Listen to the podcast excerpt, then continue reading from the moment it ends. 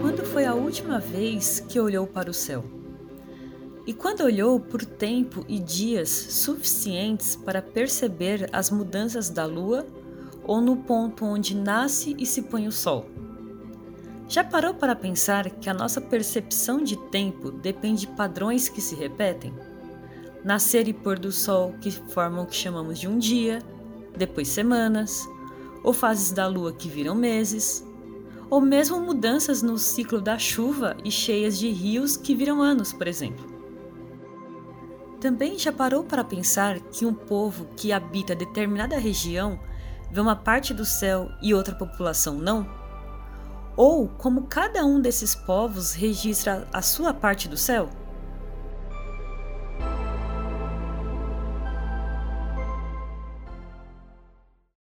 Xoxó parante, xoxó parante, xoxó parante, xoxó parante. Ecoa maloca. Ecoa maloca, Ecoa maloca.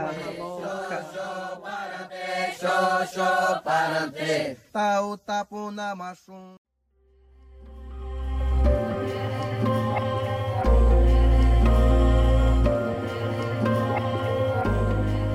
Esse é mais um episódio do Ecoa Maloca. Eu sou a Carol e hoje falaremos sobre etnoastronomia e arqueastronomia.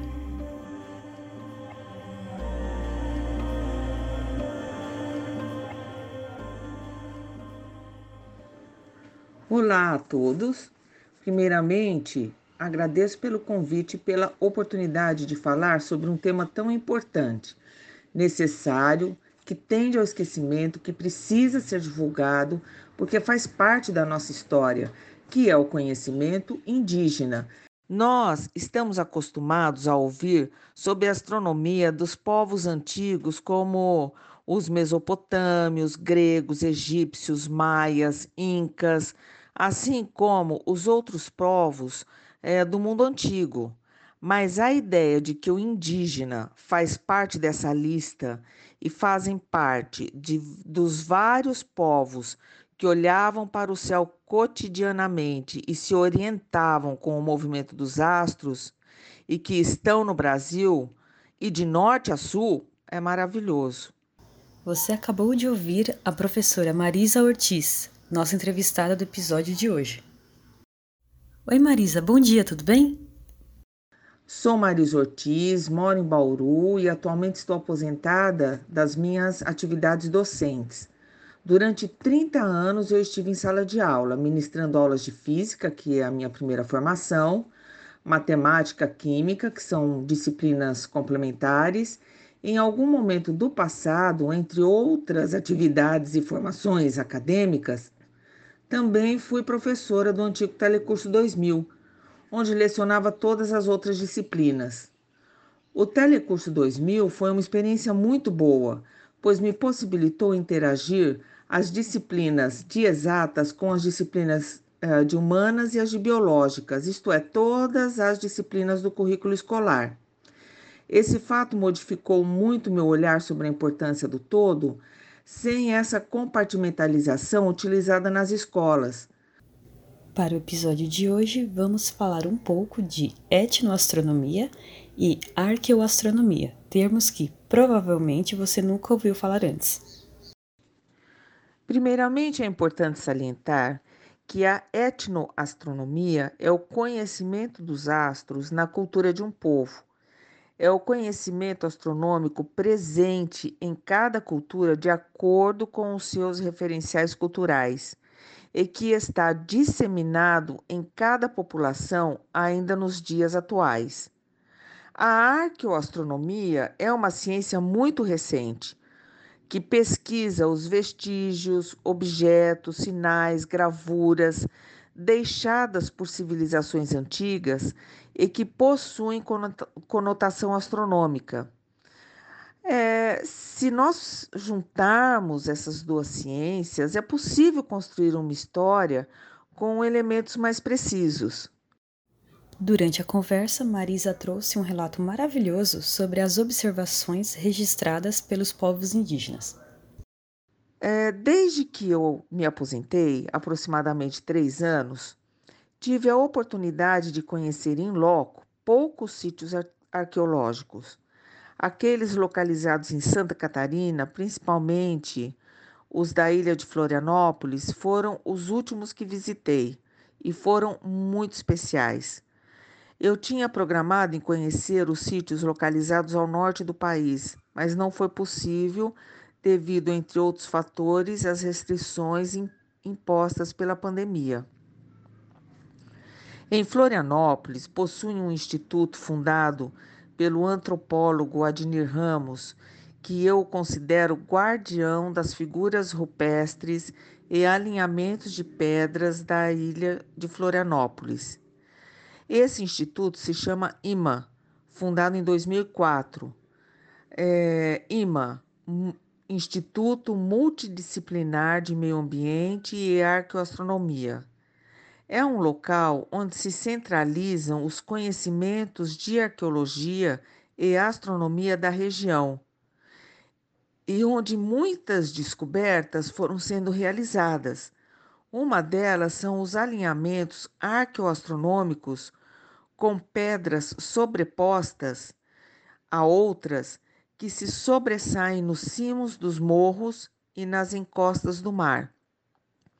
Além dos alinhamentos e sobreposição de pedras, geralmente direcionadas para o nascer do sol, nos solstícios e equinócios, isto é, no primeiro dia das viradas de estação, a abundância de figuras rupestres impressiona, como ah, aquelas eh, que estão na ilha de Porto Velho, Ilha do Campeche, Ilha do Arvoredo, Ponta das Canas, Praia dos Ingleses, Praia do Santinho, Ilha das Aranhas, Praia da Lagoa, Praia da Galheta. São figuras de linhas, círculos, pontos, figuras antropomorfas, desenhos geométricos, algumas figuras que são parecidas com as formações de estrelas no céu. Para além de objeto de estudo, Marisa se encantou pelo tema e visitou sítios arqueológicos de ponta a ponta do país. O que não falta são lugares interessantes para conhecer.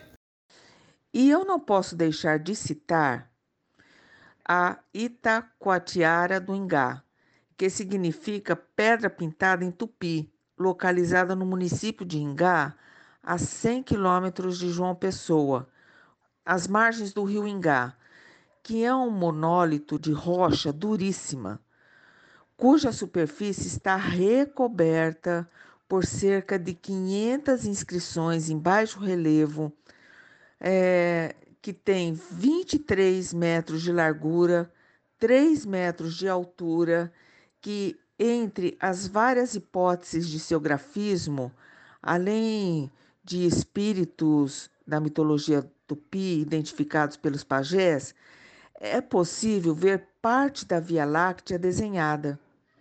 Infelizmente, esses monumentos não têm a preservação necessária e muitos desses desenhos estão sendo apagados. Às vezes, até piquenique fazem sobre a pedra, infelizmente, mas é um local raro. Por falta de apoio, incentivo e conhecimento. Afinal, se nós conhecêssemos essa história, provavelmente sua memória seria mais bem cuidada. Infelizmente, são escassas as publicações sobre esse conhecimento indígena brasileiro. Mas hoje temos a oportunidade de conhecer experiências como a de Valmir Tomasi Cardoso, que em sua tese de doutorado em 2007 apresentou um calendário astronômico dinâmico construído em conjunto com os Tucano do Médio Tiquié, na bacia do Rio Negro, Amazonas, mostrando como as constelações indígenas dos Tucano estão associadas aos fenômenos meteorológicos do mundo vegetal, animal, espiritual e socioambiental. Não só cuidar, mas talvez, se conhecêssemos mais esses registros, deixaríamos para trás alguns preconceitos bem enraizados entre os não indígenas. A história registrada do continente americano, que para nós se iniciou aproximadamente no ano de 1500, com a chegada dos portugueses no Brasil, é aquela que tem insistido em prevalecer até hoje, quando se trata dos povos indígenas e sua cultura, que o indígena é primitivo, uh, não tem leitura, educação, são ágrafos, isso é, não possuem escrita.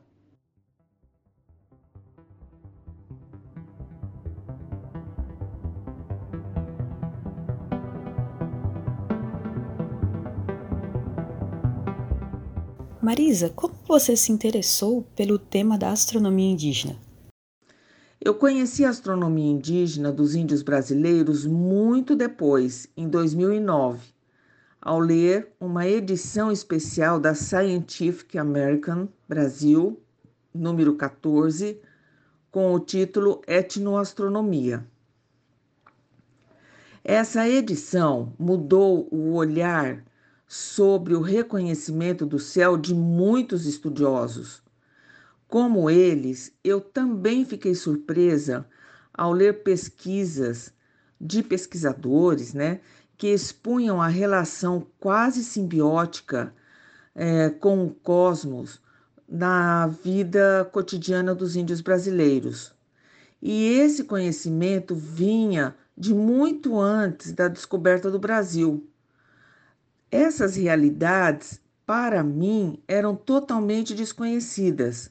Na intenção da valorização do conhecimento indígena do céu, a minha pesquisa de mestrado foi construir na aldeia de Equeruá, é, no município de Havaí, São Paulo, um marcador de tempo do Sol onde ficou registrado com marcações em uma plataforma circular de concreto os pontos de solstícios e equinócios observados durante é, ou pelo movimento diário do Sol, durante as mudanças de estação, e foram escritos os nomes em terena dos pontos cardeais.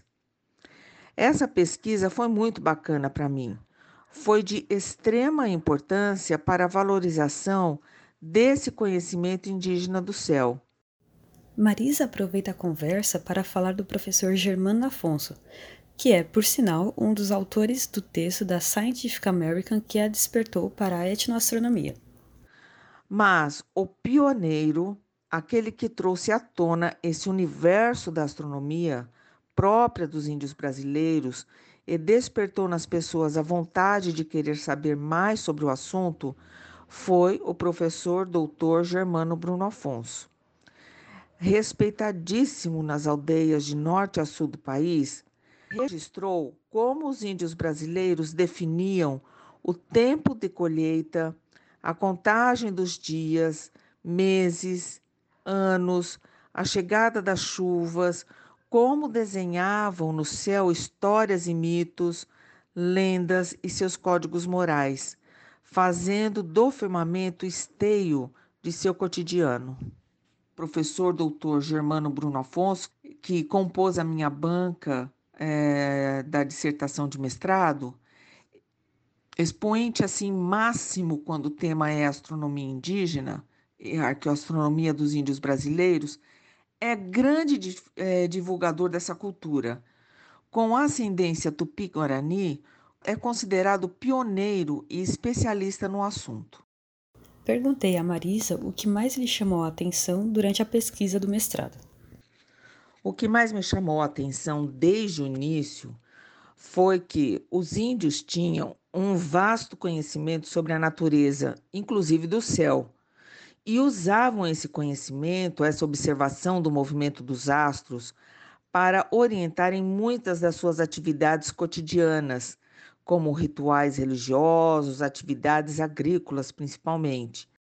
A fala da Marisa nos mostra como um conhecimento tão rico pode ser perdido ao longo do tempo. Poucos entre eles desconhecem a maioria dos astros e estrelas de seu hemisfério. Chamam-nos todos por seus nomes próprios, inventados pelos seus antepassados. Ao céu dão o nome de Evac, ao sol Coaraci, à lua Jaceí. As estrelas chamam de um modo geral de Jaceí Tatá. Entre as que conhecem particularmente, há uma que denominam Simbiare Rajeboare, que anuncia a chuva. Aqui Marisa acabou de ler um trecho do livro História da Missão dos Padres Capuchinhos na Ilha do Maranhão e terras circunvizinhas. A obra reúne os manuscritos que o padre capuchinho Claude de Abbeville escreveu entre os anos de 1612 e 1614, sobre o período de quatro meses que passou entre os tupinambás do Maranhão. É um livro de extrema importância para o estudo da etnografia brasileira e a história do Maranhão durante a ocupação francesa. Um livro belíssimo e que conta a história né, dos. e que conta nesse livro que os índios tupinambás conhecem muito sobre os períodos sazonais através do conhecimento do céu. Os tupinambás são da família linguística tupi-guarani. Marisa leu um pouco mais da obra e inicia um pensamento. 15 dias antes do período chuvoso, avistam a estrela mensageira das chuvas, que chamam de Tanhaçu, a qual é observada no horizonte 15 dias antes das chuvas. Observam também muito bem a trajetória do Sol, a rota que ele segue entre os dois trópicos, limites que jamais ultrapassa, e sabem muito bem que quando o Sol vem do nosso polo ártico, traz-lhe ventos e brisas, e que, ao contrário, traz chuvas quando vem do outro lado em sua ascensão para nós. Ainda é, relatou em seu livro que os Tupinambá atribuem à Lua o fluxo e o refluxo do mar e distinguem muito bem as duas marés cheias que se verificam na lua cheia e na lua nova, ou poucos dias depois. Isso mostra que, muito antes dos cientistas europeus, os tupi-guaranis já sabiam que a Lua tem a maior influência nas marés. Nesse ponto, é importante ficar atento às datas mencionadas. Galileu, em 1632, publicou o livro Diálogo sobre os dois máximos sistemas do mundo, Ptolomaico e Copernicano, em que afirma que a principal causa das marés seriam os dos movimentos circulares da Terra, rotação e translação, desconsiderando a influência da Lua. E só depois Newton, em 1687, demonstrou que a causa das marés é a atração gravitacional do Sol e principalmente da Lua sobre a superfície da Terra. Informação que os Tupinambá já tinham. Bem, é um breve histórico. Pode-se perceber que o conhecimento do céu é de extrema importância, tanto para a compreensão do mundo ao qual estamos inseridos, quanto para as atividades cotidianas e que ainda é usado nos dias atuais em determinados locais. Diria que esses registros são importantes para perceber como o apagamento histórico nos impede de valorizar e respeitar outros povos. Mas não só isso. Como esse apagamento foi e ainda é, atualmente, conveniente para alguns. E o que vemos das autoridades brasileiras, mais ainda nos dias atuais, é um total abandono dessa cultura, com terras invadidas e a destruição dos sítios arqueológicos que muito tem a nos ensinar.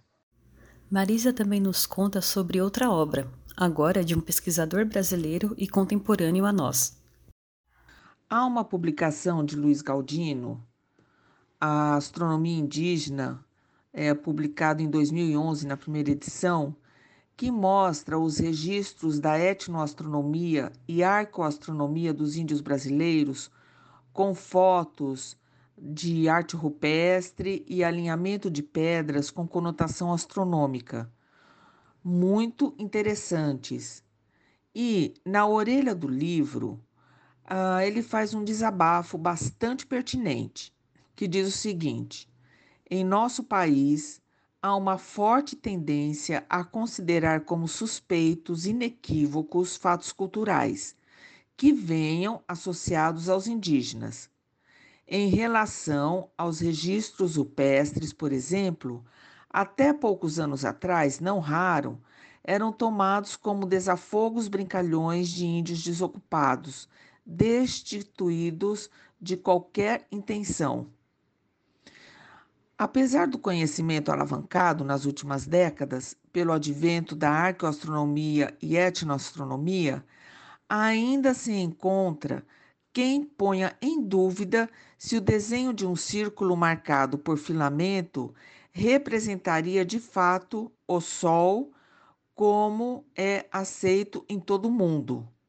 Apesar desse anacronismo, os índios brasileiros levaram a observação dos céus a um nível de complexidade raramente suspeito, criando calendários socioeconômicos e cerimoniais que lhes permitiram normatizar suas vidas. Luiz Galdino nos deixou no último dia 18 de novembro. Luiz foi pesquisador e escritor, autor de mais de 40 livros de ficção e não ficção, infanto-juvenis e para adultos.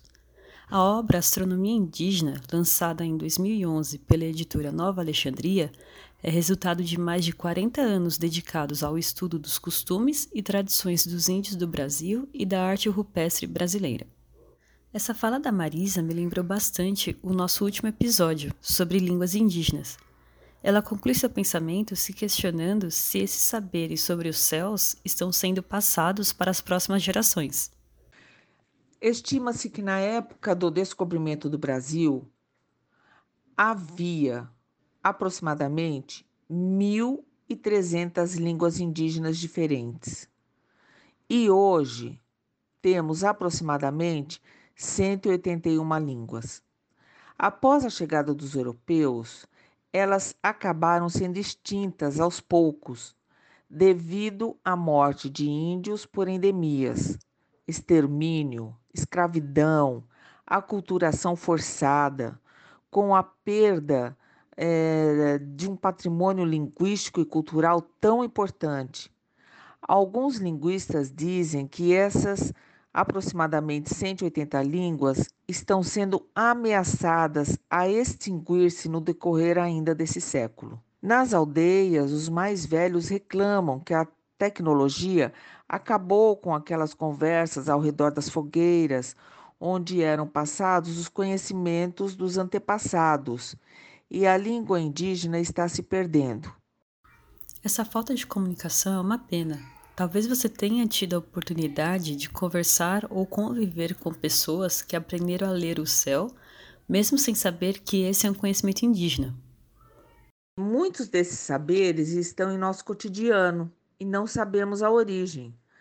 Geralmente, o homem do campo utiliza desse conhecimento em suas atividades. Por exemplo, os povos tupi-guarani, em prática de observação da lua, contam que, durante o período de lua cheia, a quantidade de mosquitos é maior que na lua nova.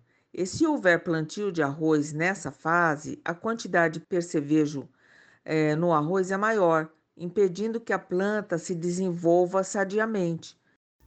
Perceba a sutileza desse conhecimento, o controle de pragas através da observação. Quando criança, eu realmente ficava impressionada como meu avô conseguia prever as chuvas e as estiagens do ano, como ele diz. Ele é um senhor do interior de Pernambuco e neto de indígenas, mas eu acho que nem ele mesmo sabe de onde vem todo esse conhecimento.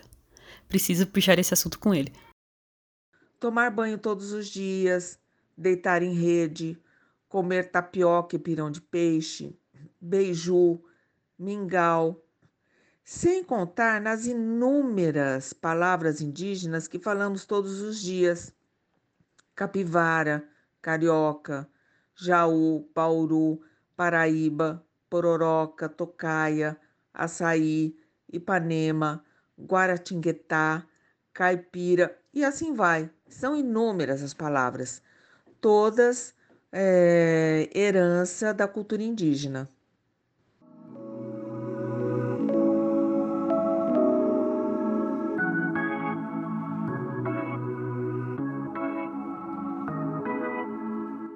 Esse foi mais um episódio do Ecoa Maloca. O podcast é uma produção do Labijor, com coordenação de Germana Barata e Juliana Sangion. Integro a equipe Carolina Bezerra e Raquel Torres. A edição foi de Gustavo Campos, da Rádio Unicamp. Contamos com a participação da professora e mestre em etnoastronomia Marisa Serrano Ortiz. Até mais!